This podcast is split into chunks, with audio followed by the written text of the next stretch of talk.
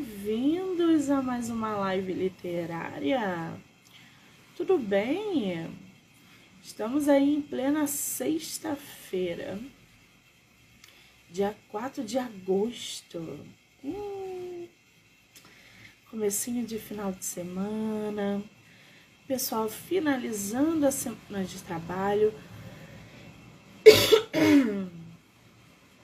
e começando o final de semana. Bom, pessoal que está entrando, sejam muito bem-vindos. Eu continuo alérgica, então durante a live teremos muito coffee coffee. Já peço desculpas aí a todo mundo. Vocês estão vendo que até o tom da voz tá diferente, né? Bom, começando essa sexta-feira literária, com muito sorteio, com muito bate-papo, muitas risadas. Quem acompanhou essa semana, vários autores passaram por aqui, fazendo sorteio, batendo papo, foi uma delícia. Tivemos mais de 20 autores aí só essa semana. E esse ritmo vai continuar até final de agosto, tá? Então as entrevistas agora são diárias, de segunda a sexta. Lembrando que todas as lives podem ser assistidas pelo canal do YouTube, Spotify, Anchor e Amazon Music, tá? Do livro Não Me Livro. Já corre lá, já se inscreve para acompanhar todo o material que é gerado diariamente. Muito bem. A gente vai bater um papo agora com a escritora nacional Jesuana Prada ela que escreveu Cotidiano Poético. Eu tô doida para conhecer essa obra, doida para conhecer o trabalho literário da Jesuana. Ela é cearense, poeta, escritora, pedagoga, psicoterapeuta, quer dizer, ela tem um combo aí, uma bagagem literária e profissional imensa. E a gente vai conhecer um pouquinho sobre essa autora tá? Muito bem. Jesuana, ela ainda não entrou. Vamos aguardar. Quem não assistiu a visita que rolou essa semana ao a igreja barroca aqui no centro do Rio de Janeiro, eu já convido-a para assistir lá no canal do YouTube do livro Não Me Livro.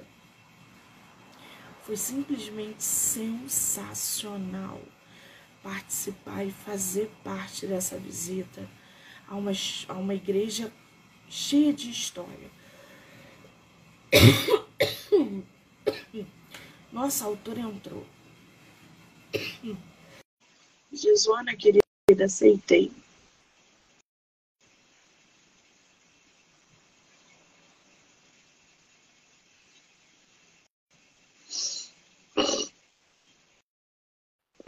Olá! Oi. Tudo bem? Tudo bem. Vou ajustar tá. aqui a Tá me vendo e tá me ouvindo bem? Sim, você? Eu também, maravilha, querida, seja muito bem-vinda ao projeto de entrevistas do mês de agosto. Muito obrigada, tá? Eu que agradeço, agradeço também o convite. Eu adorei o seu cabelo. Eu adorei o seu cabelo. Gente, olha essas cores nesses cachos. Ai, adorei, Josuana. Cuidado com a minha amiga, minha amiga Nanda Lima. Está lindo, parabeniza pelo trabalho, porque super. E esse brinco também super combinou. Ai, a nossa escritora é um espetáculo, gente. Já gostei. Jesona, antes da gente começar, já quero me desculpar com você, porque eu estou com uma crise alérgica e decorrer da live, provavelmente eu vou ficar no coffee coffee. Mas isso é, isso pode vir a incomodar algumas pessoas ou não. Então já me desculpo aí antes da nossa live começar. Me diz uma coisa, você é de qual lugar do Brasil? Eu sou cearense, eu nasci em Fortaleza. Ai, Deus. Mas eu moro aqui em São Paulo tem sete anos, né? Esse ano faz sete anos. Mas nasci em Fortaleza. Na verdade, eu fui gestada em Paramoti, que é uma região é, do sertão do Ceará. Mas como minha irmã, antes de mim, tinha nascido em casa, então a minha mãe ficou com medo de acontecer novamente. E aí, quando eu nasci, ela foi para Fortaleza. Né? E aí eu acabei realmente nasci em Fortaleza. Ah, muito bem. Essa é a tua primeira live literária ou você já fez outras? Já fiz outras, sim. Ah, então já está cascuda.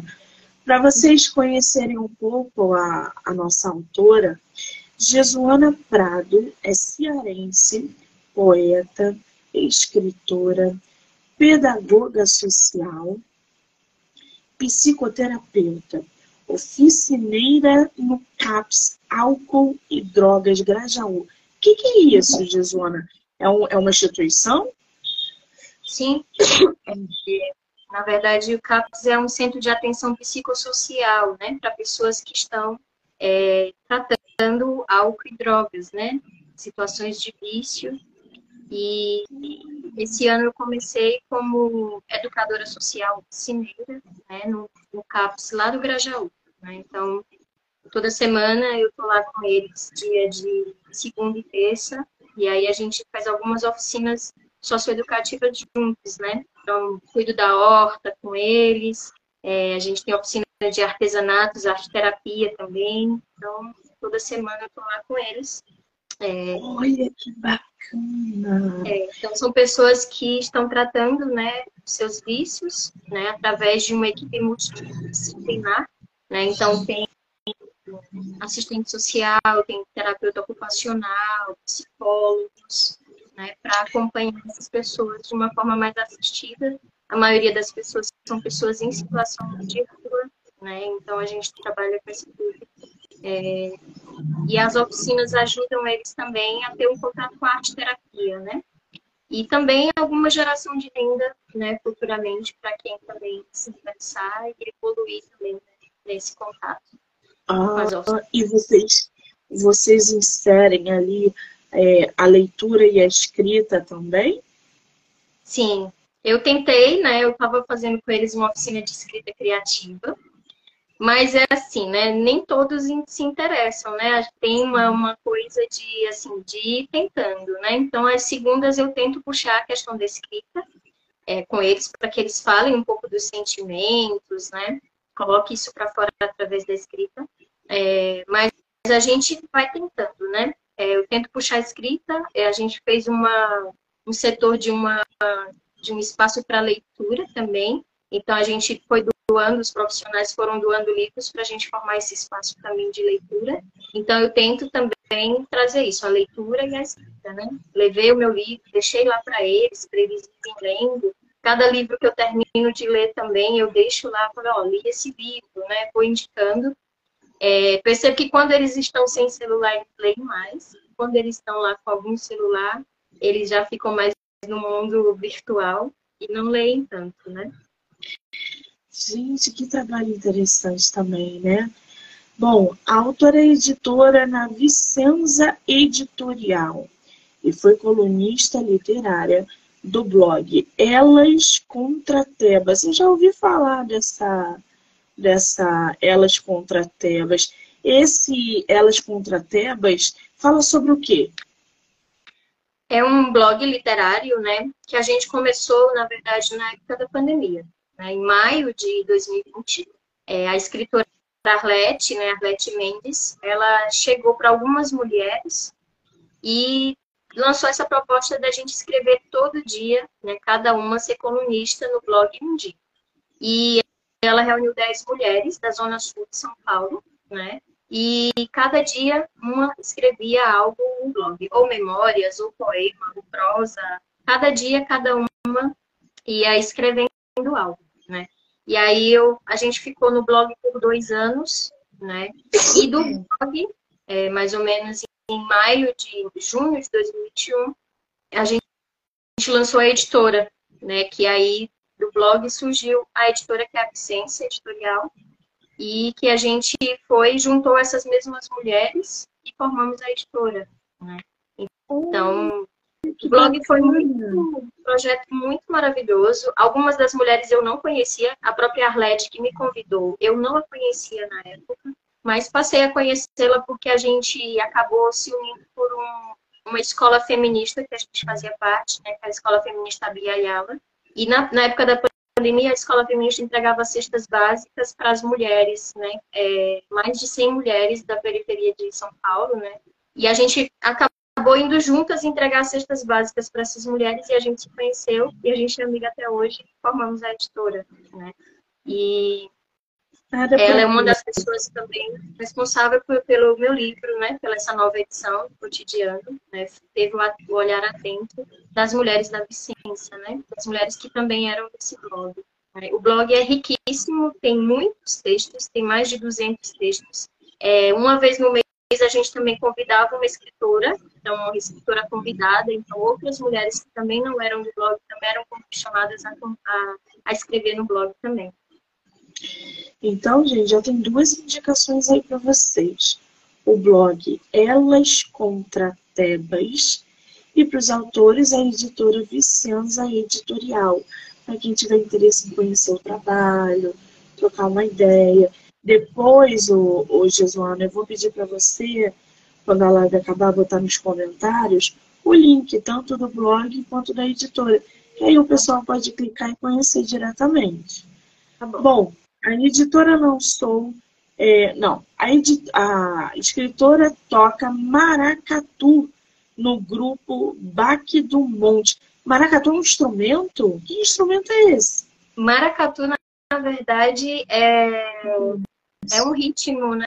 É uma cultura, né? Popular que teve ah, origem. Maracatu. Ah, agora eu entendi. São, são grupos percussivos, né? Na verdade, o maracatu ele tem duas vertentes, né?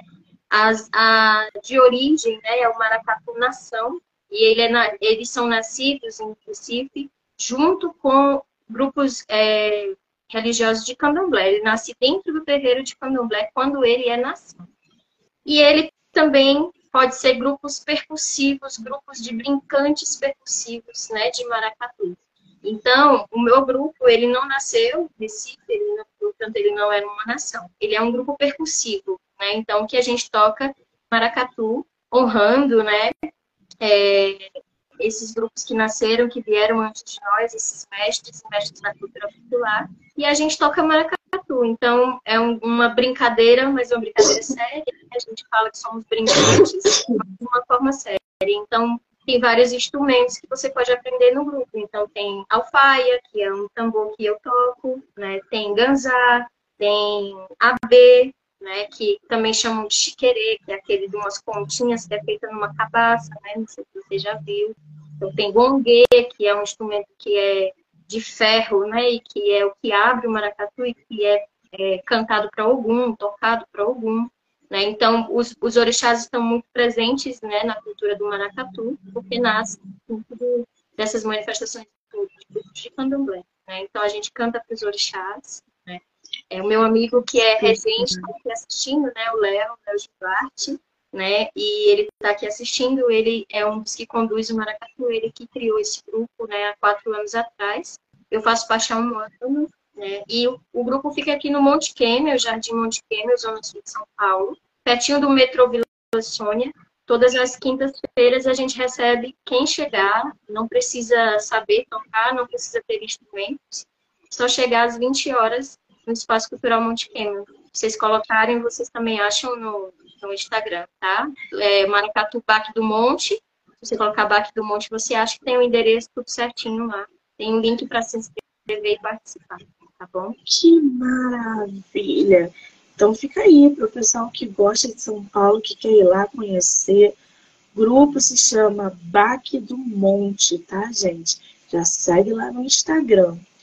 A autora participa também da Câmara Periférica do Livro e lançou o Cotidiano Poético em 2014, ou seja, o livro já tem uma estrada aí dentro do mercado editorial. E com ele, mochilou por um ano, promovendo saraus pelos estados brasileiros. Como assim, mulher? Me conta como é que foi essa experiência. Sim. Eu lancei Cotidiano Poético em 2014, né? A primeira versão dele. Essa agora que eu lancei agora, em maio, foi a segunda versão, da segunda edição, né? É, a primeira foi feita independente, né? Eu trabalhava em uma ONG né, lá no Ceará. E com o dinheiro que eu, eu saí dessa ONG, né? Eu fiz meu livro. Peguei parte do dinheiro e falei, vou, vou colocar esse meu sonho no mundo, que é escrever um livro. Eu já recitava, né? Eu, a primeira vez que eu recitei foi no Centro Cultural Dragão do Mar, lá em Fortaleza, e eu tinha 17 anos. Então, é, eu já tinha um caminho, né, de todo mundo sabia que eu escrevia, porque era uma coisa que é muito forte em mim, então não escondia, né? Então todo mundo sabia que eu também tinha a intenção de publicar um livro. E aí, quando foi esse momento, né, que eu falei, ah, vou fazer. E aí eu tive a ajuda de alguns amigos, né, lá de Fortaleza, da minha família também. E aí a gente fez 1.500 exemplares, você tem ideia. Muitos, né? Muitos. Mas aí foi mesmo uma loucura. E aí, como eu tinha livro de sobra, eu tinha um desejo, assim, de mochilar, né? Só que eu sou periférica, né? Sou uma pessoa que, que cresceu na periferia de Fortaleza, né? E não sou herdeira, então não, não tinha condições financeiras para mochilar. Então, eu aproveitei né, o seguro-desemprego para também não ficar tão louca sem nada, assim, né? E eu peguei livros e eu coloquei dentro de uma mala 200 livros a princípio. E eu fui mochilando por lugares que eu tinha alguém conhecido. Eu também não tinha muito dinheiro para pagar hospedagem. Então, eu tinha sido de uma pastoral social, né, que é a pastoral da juventude do meio popular, desse movimento pastoral da Igreja Católica por 10 anos. E eu tinha chegado no nível que eu era assessora nacional, então eu conhecia pessoas do Brasil inteiro. E eu fazia essa articulação. Tipo assim, eu estava o primeiro convite que eu recebi foi para ir para Juazeiro da Bahia. Então, quando eu chegava em Juazeiro, eu falava, olha, é, tem um amigo em que lugar que eu posso ir? E aí eu falava, tem um amigo lá em Caruaru, né, em Pernambuco. E aí eu entrava em contato com esse amigo, tipo, fulano, né, Drico, né, que foi esse meu, posso ficar na sua casa uma semana? Era assim que eu falava. E aí eu falei, ah, vem, então eu ia. E aí, nessa uma semana, gente, ou duas, às vezes, eu articulava um evento. Então, assim, reúne teus amigos e vamos fazer uma roda de conversa para a gente falar poesia, para eu mostrar meu livro. E assim eu vendi o livro para as pessoas e aí eu ia para a próxima cidade. Nisso eu fiquei um ano, né? passei um bom tempo em Caruaru, fiquei cinco meses só em Caruaru porque eu, eu dei uma oficina no Senai, né? eu também sou oficineira há muito tempo. E eu dei uma oficina no Senai de Filtro dos Sonhos e o Senai gostou do meu trabalho e me contratou para dar aulas de, de um curso de artesão de biojoias no, no presídio de Caruaru. Então, eu fiquei três meses dando aula no presídio masculino de Caruaru, enquanto eu mochilava. E nisso eu fui, né? Depois que eu parei em Caruaru, fui para outras cidades. Nisso eu cheguei, fui para o Rio, fui para Chapada Diamantina, fui várias cidades da Bahia, é, fui Bahia, Alagoas, é, um pouco na Paraíba também. Então, lugares que eu tinha pessoas, eu ia ficando um pouco, ficava uma semana. Aí São Paulo, Rio, Curitiba, Floripa. E aí assim foi. Isso deu um ano, né, que eu passei nessa trajetória. Os livros foram acabando e aí eu decidi voltar para Fortaleza, né? E aí eu fiquei mais um ano em Fortaleza, depois eu vim morar em São Paulo. Né? Aqui em São Paulo, é, eu vi que a efervescência cultural era bem grande para quem escreve, né? muitos saraus, muita coisa acontecendo. Então, foi um pouco a minha decisão de vir morar aqui para que eu pudesse é, botar para frente a minha literatura, né? Colocar no mundo de forma mais expressiva né? a questão da literatura. Então, por isso a escolha, depois de passar por tantos lugares, é, eu escolhi ficar em São Paulo. Cara, você é uma pessoa muito interessante. Você tá lá na frente. Eu adorei essa tua trajetória de botar os teus livros dentro da mala e ó, um beijo para você, um beijo para você e vambora. Primeiro, porque quem tem amigo tem tudo, né? Vamos combinar. Sim, com certeza.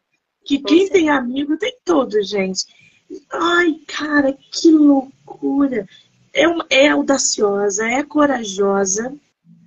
Então, assim, é um, é um ser humano extraordinário e interessantíssimo. Ai, que coisa boa. Isso dá um livro, hein, Jesus? Dá. Essa experiência de um ano, hein? Dá mesmo. Né?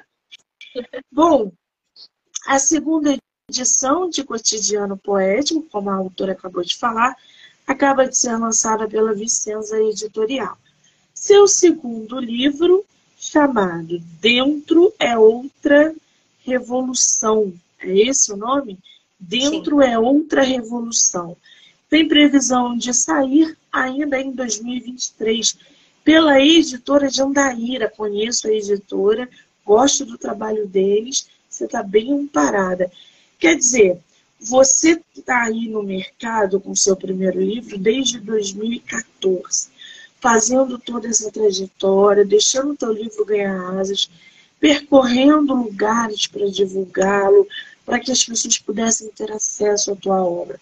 Você deve ter percebido também que o mercado editorial, tanto de, é, é, digital quanto em feiras, esse seu contato direto com os leitores, eles mudam gradativamente. Nós sabendo que as redes sociais interferem diretamente na divulgação, na publicação, é, inclusive na produção é, é, é, é de escrita, hoje você também trabalha com inteligência artificial para, sei lá, fazer algum comentário, alguma pesquisa, entre outras coisas. Como é que você, Jesuana, tanto tempo no mercado, com tanta experiência, com tanta bagagem, vê essa mudança diária dentro desse, desse mercado imenso que é escrever e publicar livro? É, então, eu, eu sempre penso que tem público para todo mundo, né? Assim, e, e principalmente a sua sua rede, né, rede de amigos é quem vai é, valorizar o seu trabalho, né? Claro que sim, vai ter as pessoas desconhecidas que chegam e tal, né? Mas principalmente, assim, eu penso que os nossos amigos, as nossas, as nossas amizades, né? São essas pessoas que nos fortalecem de verdade, assim, né? Que vem, vai lá comprar o seu livro, né? Até porque é, é muito melhor quando a pessoa conhece o seu trabalho, né? É, é, compra porque sabe, né, do, do, que você vem trabalhando, do que como que são os seus poemas ou como que é o que você escreve, né? Então, é, é, mas ao mesmo tempo tem essa coisa da visibilidade, tem essa expansão é, inimaginável até, né? A gente nunca sabe quando, é, quando vai atingir, né? Ou quem que vai chegar, né? Então também chega a essas pessoas, chega a esses desconhecidos, é, é muito bom, é maravilhoso, né? Me preocupa uma parte das redes sociais, que é o quanto a gente também vai deixando de viver o real, né? Isso, isso me preocupa, o uso excessivo, o tanto de tempo que a gente passa nas redes. Isso é uma preocupação? Mas, ao mesmo tempo, é, esse acesso né, à, à arte né, ali de forma gratuita é maravilhoso. Né? Então, enquanto a gente pode também propagar né, a arte, é algo maravilhoso. A gente passou por dois anos de pandemia e a gente sabe o quanto a arte salvou a gente. Né? Seja no blog, que, que eu mesmo me salvava, escrever no blog me salvava, compartilhar para as pessoas. Né? Então, assim, a arte salvou a gente durante esse período que a gente não saía de casa, que seguiu direitinho né, as regras. Então, a arte ela é muito poderosa. E as redes sociais, esse avanço, que a gente possa sempre usar para propagar cada vez mais, né? Esse acesso à arte, esse acesso a coisas importantes também, né? Ah, é isso, assim, né? É, é algo positivo com suas ressalvas, né? Talvez só por cuidado com o uso, né? Mas é positivo. Agora, você está com o teu livro aí, Cotidiano Poético, em mãos? Sim. Mostra pra gente essa capa. Gente, olha essa capa. Você me mandou aqui duas capas, aliás. A, a outra capa que você me enviou também está magnífica. Sim. Essa de cabelo azul é a segunda edição, não é isso? Isso, sim. A a de cabelo preto você tem aí? Eu até tenho, mas eu não sei onde que eu coloquei. Eu só tenho um, um exemplar, pra você ter ideia, do meu livro antigo. E eu morro de medo de alguém levar. não tem e problema, aí, não. É a primeira edição. Essa de... Ah, pode falar. Cabelo, cabelo preto, né? Ela foi feita pelo um artista cearense chamado Felipe Campos, né? um ilustrador da periferia também de Fortaleza. É, tem mais duas ilustrações também na parte de dentro, né? E, e a segunda edição, é, que é essa que eu mostrei para vocês, foi feita pela, por uma artista chamada Zerlô, né? A Zerlô, ela assina três capas na Vicência, né? Ela já está é, com três capas, né? Que ela fez. E tem mais duas ilustrações dentro também. É... Uma é essa. Olha, gente, que trabalho lindo. E a outra é uma espada de São Jorge, né? Porque eu lembro que eu comentei com ela que eu não nunca tinha visto a flor da espada de São Jorge, né? Não sei se você já viu. Ah, que interessante. Muitas plantas, elas, elas dão flor e a gente não sabe, né? Por exemplo, até um tempo atrás eu nunca tinha visto essa flor que nasce na espada de São Jorge. E nem a flor da babosa, que também dá uma flor linda, maravilhosa, assim, né? E aí eu comentei com a Zerlô. E aí eu, eu, ela fez as ilustrações, né? Quando a gente fala de cotidiano, né? A espada de São Jorge é uma planta que todo mundo conhece, que todo mundo tem em casa, né? E o quanto é poético isso, né? Sim. E a flor que nasce, né? Então, cotidiano vem. Essa é uma presente, é muito presente na arte da Zerlot, as espadas, né? Então, é, é algo que também combinou com, com ela, né? E ela ficou muito feliz. É, é, e eu, eu não sabia desse, desse negócio da espada de São Jorge. E é verdade que você falou, todo mundo tem, ou quase todo mundo tem. Aqui em casa eu tenho dois é, jarros imensos e não sabia que dava flor. E até hoje não, não, não saiu flor. Eles ficam ali, parece que nem se mexe, né? Porque assim, eu tenho, eu tenho várias coisas, eu planto muito aqui na minha casa. E tudo dá, tudo floresce a espada de São Jorge continua ali. Agora que eu sei que dá uma flor, vou é, prestar mais atenção diariamente nele. É. Continua, Josuana, desculpa. Ela nasce uma flor molinda. E aí é Agora, isso, né? As ilustrações, elas trazem esse cotidiano. Essa sua capa a, que você fez dessa segunda edição todo o processo editorial também foi feita por, por essa editora, Vicenza, né? Sim. Esse seu novo livro, ele tem a mesma pegada de, de do livro atual? Ai, meu Deus. O não, Cotidiano é... Poético? Não. Ele tem a mesma pegada ou não? É assim, né? É... O cotidiano, é, foi uma ideia né, da, das mulheres da Vicência fazer uma segunda edição, mas elas pegaram poema por poema, né? nós, na verdade, que eu também participei. Então a gente se reuniu, pegamos poema por poema e transformamos cada poema, né? Transformamos em uma poesia mais concreta, né? Então, assim, ele está totalmente diferente da primeira edição, que foi eu mesmo que fiz, com a ajuda de alguns amigos, sem nenhuma experiência, né? Então, essa segunda edição, ela está muito caprichosa, está muito bem trabalhada. O segundo livro, né, que é o Dentro é Outra Revolução, ele já passou por vários processos. Né? Esse livro, antes ele ia se chamar Voar, porque ia pegar um pouco dessa experiência das viagens.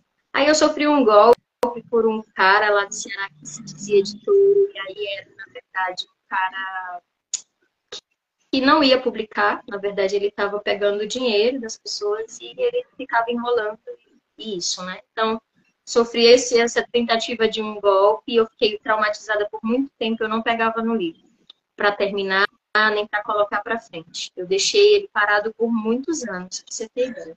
Quando foi em 2019, eu decidi né, deixar ele pronto né? E aí ele já mudou, porque foi no ano que eu fiz esse poema, que se chama Dentro é Outra Revolução. Eu fiz esse poema e eu gostei tanto dele que eu comecei a, a mudar o livro para que ele se chamasse Dentro é Outra Revolução. Então, o livro ele vai tratar dessas questões de dentro, ele vai tratar das cicatrizes, ele vai tratar das ruagens por aí, ele vai tratar das coisas minhas do sertão, da minha saudade do sertão, então, assim, desse dessa questão da periferia e do, e do povo sertanejo. Então, ele é tudo isso, né, com esse enfoque do dentro, né, dessas coisas que vêm de dentro mesmo. Né? Então, é basicamente isso.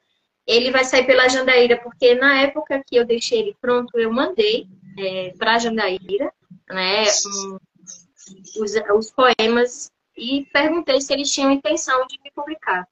E aí elas, quando foi, e aí isso foi 2019, quando foi 2020, elas falaram, olha, a gente quer publicar seu livro. Na época ainda não existia a Vicência, né? A gente ainda não tinha a Vicência. E aí a gente vem desde esse período, desde 2020, a gente vem tratando de, de cuidar do livro. Passou um tempo, passou pandemia, veio pandemia, né? E aí ficou parado o processo. Quando foi ano passado, a gente começou a retomar. E eu já, aí agora esse ano a gente só falta a capa, né? Para você ter ideia. Acho que ainda vão mexer um pouco na diagramação. Ainda não sei, mas o que, o que mais está faltando é só a capa mesmo. Já está todo pronto, já fiz é, toda a ordem dos poemas, editei um pouco, né? Mas elas também mexer. E aí tá só falta a capa, né? E para a capa eu também já dei até uma sugestão, né? De, de uma ilustradora que eu gosto também, que, que é cearense, mas está morando aqui em São Paulo, né, que é Azul, né, Azul Marinha, e o Instagram dela. Né? Então, a sugestão é que seja ela. A gente está vendo aí para concluir esse processo, para que o livro saia ainda esse ano. Né? Mas falta pouco. Olha, lançamento de repente esse ano. O, o, o, depois você coloca o arroba da ilustradora, da capista, enfim, tem sempre gente precisando, o, o Gisona. Agora, cotidiano poético. Do que se o que, que você fala, o que, que você traz, qual é o, o, o conteúdo de cotidiano poético? Então, cotidiano ele, ele vem de um momento que eu queria muita leveza na minha vida. Eu tinha passado um ano, por exemplo, ele saiu em 2014. O ano de 2013 foi bem turbulento para mim, né? É, concluindo faculdade, eu tinha passado por uns momentos muito difíceis, assim, né? É, eu não estava muito bem. E, e o ano seguinte foi tipo um renascimento para mim. Né? Foi um ano que eu falei, olha, já foi um ano tão difícil 2013 que eu quero leveza. Então, a minha meta realmente era um momento de leveza na minha vida. Por isso que eu também fui mochilar. Eu queria, tipo, um contato comigo mesma, eu queria também curtir a vida de outra, outra perspectiva, não só trabalhando pra caramba, né? Como boa californiana, né?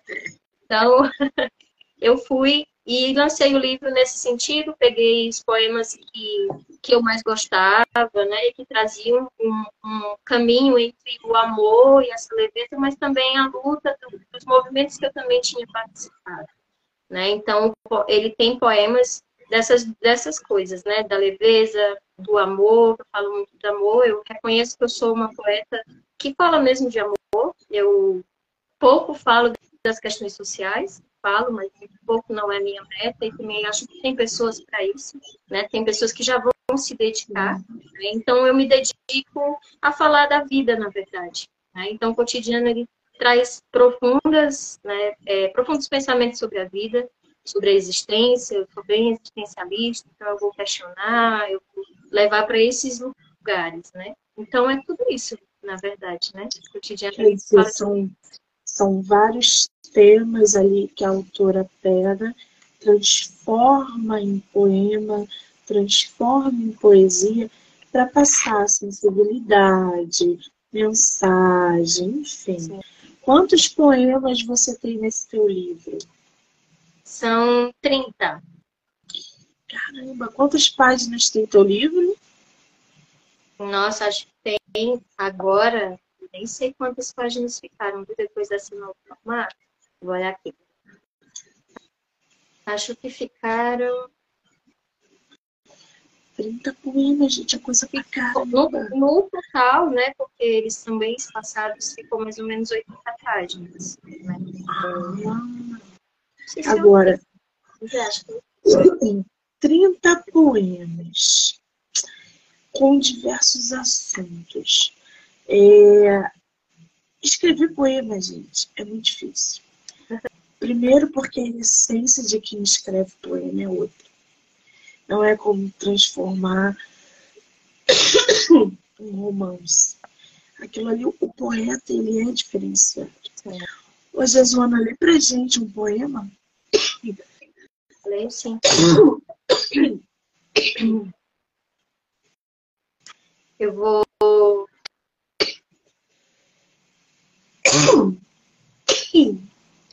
Eu vou ler então um que chama Precipícios de mim.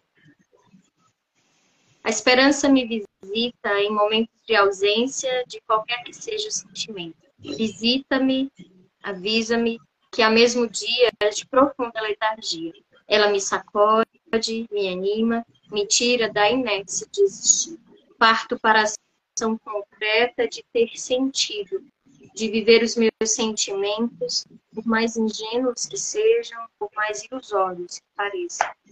Mas a existência se compõe mesmo desse leve trás de desse vazio e dessa plenitude de estar no mundo e ser o que se é. Mas o que seria da vida sem a esperança que aquece o coração iludido ingenuamente, sem o lançar voo ou nos precipícios do existir e sem perceber cair e sem dar conta de si voar. Ai, gente, que lindo isso. Lindo, né? Diferente. Carregado, né? Ai, eu adoro. Ai, ai, agora Ô, Jesuana, como é que foi esse seu processo de escrever os seus poemas? Você pega mais um lado dramático da coisa, você sente que na hora que você escreve, você usa mais um romance, é uma paixão, lembranças, memórias. Como é que funciona o teu processo de escrita para produzir tantos poemas e tantas poesias? É, então. Eu, eu vou muito pelo sentido mesmo, né?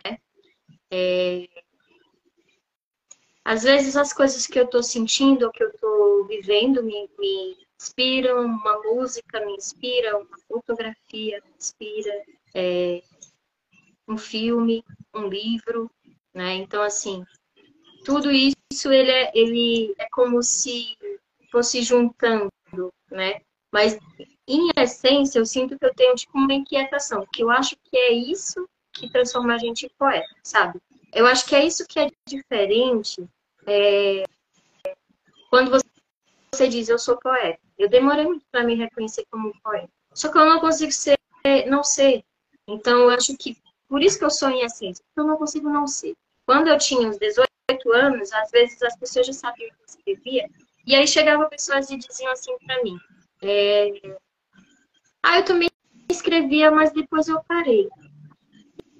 E aí eu, eu me perguntava: será que também eu vou ter esse momento de tipo, ah, eu também parei?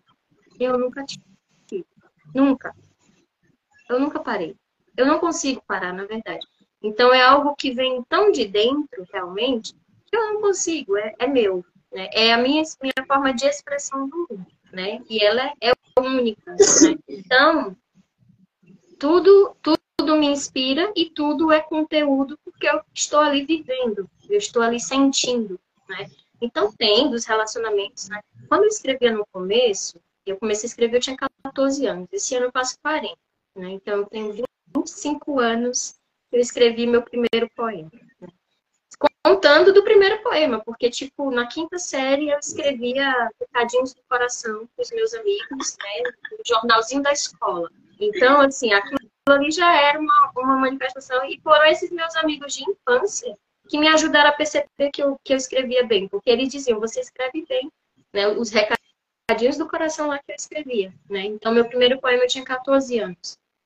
E, e eu nunca parei, nunca teve esse momento. Né? Então, quando a gente escreve, né, por exemplo, agora que eu já vou fazer 40 anos, um poema que seja, ele é conteúdo de uma vida inteira. Então, assim, se você pega um livro de um escritor, ele é conteúdo de uma vida inteira. Não importa se eu escrevi em 2014, se meu livro saiu em 2014, ele é conteúdo da minha vida inteira. Da minha vida inteira, de todos os momentos que eu vivi, de tudo que eu senti, de quem eu sou. Então, se alguém acha caro um livro, o valor que seja, não é. Sabe? Não é.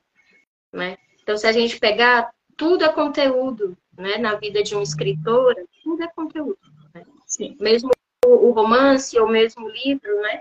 Eu falo que a literatura é uma das artes mais difíceis de ser valorizada, sabe? Hoje em dia, com uma das coisas ruins também da coisa digital, é que as pessoas também não, não têm mais tanto contato com o livro físico, né? E eu, Sim. por exemplo, eu não gosto de ler digital. Eu quero ter o livro. Para mim é difícil, porque eu também não vou conseguir comprar todos os livros que eu, que eu tenho que ler, que eu tenho que estudar. Né? Então eu enfrento isso, mas eu gosto do livro físico, eu gosto de ter o livro em mãos. Né? Então, assim, tudo é conteúdo, né? Então, assim, quando a gente escreve, momentaneamente, algo ali pode né, ter me inspirado, realmente, né? Pode ser os conteúdos e tal. No começo eu escrevia coisas muito tristes, era mais desabafo, na verdade, né? Era a poesia, né? A escrita, ela foi meu grande, meu grande psicólogo, minha psicóloga, minha terapia na época, adolescente e na juventude, era a escrita, né? E ela vem muito influenciada pela, por, por, músicas que eu ouvia. Eu era uma adolescente que na minha casa tinha quintal e eu ia para o quintal ouvir música e ler e escrever. Eu era essa. Ou subir nas árvores também, que eu adorava também, tipo, passava muito tempo fazendo essas coisas, né? Então, assim, Legião Urbana foi uma banda que, que me incentivou muito, porque eu achava linda a escrita a, do, do Renato Russo, né? as letras. Eu achava um grande poeta, eu era apaixonada pelo Renato Russo. E ele foi uma, uma, uma grande influência para mim, mais até do que os escritores dos seus livros que eu lia na época. Foi, foi isso. Eu achava lindo né, a profundidade das coisas que, que ele escrevia, né? Então é isso, assim, né, essa sua, a sua pergunta. Tem, tem uma referência bomba, né, Legião Urbana, Renato Russo, né? Oh, coisa boa! Agora, é, como poeta, né, num país como o Brasil, como você falou agora, uma área muito difícil, o acesso, o incentivo, o apoio a gente que escreve, a gente passa por muitas dificuldades. E quem é, é, é, vive, entre aspas, da escrita, porque ninguém vive da escrita no Brasil, porque Sim. ninguém consegue vender para viver bem no Brasil. A gente quer ser lido, o que é bem diferente. Então a gente não tem o intuito de escrever para vender. Qual é o maior desafio hoje como poeta no Brasil? O maior desafio? Sim. Eu acho que o meu maior desafio realmente é ser lida mesmo. Eu acho que é isso, sim. Eu tenho um amigo que também é escritor, que é o Luan Luan. Né? Luan, ele fala, não quero que você compre meu livro para me ajudar. Eu quero que você compre meu livro porque você gosta do que eu escrevo. E para você gostar do que eu escrevo, você tem que me ler, né? Então, assim, nas redes sociais mesmo. Eu vivo fazendo vídeo poema. Adoro pegar um poema e recitar e tal, tal. E eu fico triste toda vez que curtem mais uma foto minha, só lá, de bobeira, biscoitando, do que um, um poema, sabe? Eu preferia que, que vocês vissem mais os meus poemas, que vocês ouvissem, do que uma foto minha, né? Então, assim, eu acho que realmente é um grande desafio ser lido mesmo, sabe? Mas também tem o desafio de ser publicada também, sabe? Porque, assim, quem, quem é, nasce na periferia, quem não, não tem condições financeiras para estar tá sempre publicando livro, você vai passar oito anos, como eu, de um livro para outro. Né? E passando por vários perrengues. Se eu pudesse, eu lançava muito mais, sabe? Se eu pudesse, né? eu tinha muito mais livro aí no mundo. Meu livro, segundo livro, está pronto desde 2019. Né? E ainda não saiu. Então, assim, vai ter também dificuldades próprias de cada é, classe mesmo. É uma questão de classe, né? De, de, de, se você é da periferia. Isso também tem uma grande dificuldade, né? Porque você não vai ter dinheiro sobrando para estar tá publicando.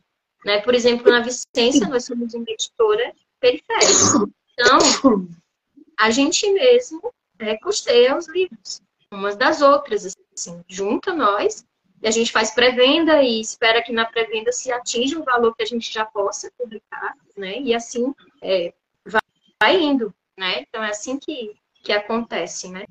Mas que massa que isso, se a gente, por exemplo, agora eu vou ter a oportunidade de ser lançada por uma editora e que eu não vou ter que puxar, né? Então, assim, é, já é uma conquista, né? É uma conquista e que, que a gente possa, cada vez mais que as pessoas possam também ter acesso a essas conquistas, a realizar seus sonhos de repente publicar, de ser lido também. Exatamente. Agora, quem quiser comprar teu livro, como que consegue? Comigo. Comigo mesma. Desculpa, gente. Deixa eu ver. Qual é o teu Instagram? Jesuana Sampaio. Arroba Você consegue escrever nos comentários aqui? Consigo.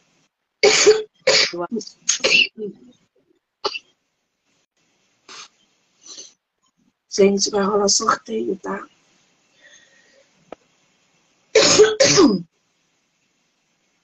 Já já vai rolar sorteio.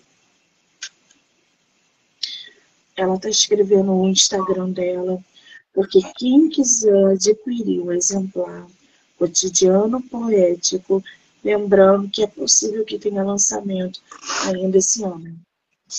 Arroba Jesuana Sampaio, tá? Já corre lá, a gente já segue a nossa autora. Vamos abrir o sorteio, Jesuana? Vamos sim. Ai, que delícia! Como é que vai funcionar o sorteio do livro físico da nossa autora, com dedicatória ainda, gente. Para todo livro com dedicatória tudo. Vocês vão printar a live e vão mandar no Instagram dela, Jesuana Sampaio, lá no direct. Eu quero livro cotidiano poético. Pronto. A primeira pessoa que fizer isso vai ganhar o livro da nossa autora. Pode ser assim? Pode. Pode sim. Ah, que maravilha. Então, ó, mostra pra gente a capa de novo, Josiane. Lembrando que essa é a segunda versão do livro, que foi publicada recentemente. Então já corre lá, printa aqui e manda para nossa autora. Eu quero cotidiano poético. Primeira pessoa vai ganhar o livro. Ah, que delícia! Gisona, querida, você me surpreendeu positivamente em diversos pontos de vista. Primeiro, porque essa sua experiência de andar pelos estados, divulgando seu livro, divulgando sua arte, é sensacional. Então, é só te agradecer, eu só te desejo sucesso Volte sempre que você quiser. Eu estou muito feliz de ter uma escritora do teu calibre no meu projeto de entrevista. Dizer que eu sou agora sua seguidora, admiradora e leitora, porque eu vou comprar o seu livro com o seu livro com você. Não se preocupe. Eu adoro poesia, adoro poema. E acho que a gente precisa disso. A gente precisa desse tipo de arte na vida. Então, muitíssimo obrigada, tá? A gente pode quem chamar aí, para quem chamar e que assistiu o podcast é, hoje, né? A gente, eu faço frete, estou fazendo frete grátis, tá bom? Se for para fora aí de São Paulo, né? Tá bom? Então me chama, tá bom? Isso, aí a gente faz frete grátis. Tá Posso encerrar recitando um poema? Hã? Posso encerrar recitando um poema? Claro, por favor. Então, eu vou recitar do meu segundo livro, para poder ficar aí um gostinho né, do, do segundo livro. É um poema que é o que deu origem ao, ao título, né? Se chama Dentro é Outra Revolução. O medo de viver já não me habita. Vivo, viva. Amores platônicos já não fazem morada, não coabitam. Eu lhes disse adeus e dei espaço. Abri as portas, janelas, arreganhei o meu dentro. Por dentro é outra revolução. Dentro é mais perto da minha verdade e de tudo que é rebuliço e sossego. E hoje, só hoje rima com hoje. Rememoro que vim de dentro, de dentro de uma vulva sagrada e me alimento da coragem de ser parida para parir. Parir versos embebidos nas placentas das deusas, parir coragem clandestinas de terra que nem sempre são secas, parir universos cortados pelos anéis de Saturno e entender que nessa vida eu posso ser tudo, menos o que não pulsa. Vivo, o medo já não me habita. Vibro, dentro é outra revolução. Gratidão, gente. Sim, Gratidão por quem assistiu. Gratidão pelo convite, tá, Monique? Agradeço demais a oportunidade. Agradeço mesmo. Ai, que linda, gente! Eu vou marcar a autora como colaboradora. Então vocês vão poder assistir essa live lá no Instagram dela e no canal do YouTube, Spotify, Anchor e Amazon Music. Do livro Não Me Livro. Tá rolando sorteio, gente. Printa e manda no direct dela. Jesuana, um beijo, amor. Obrigada. Um beijo. Gratidão mesmo. Obrigada, gente. Tchau, tchau.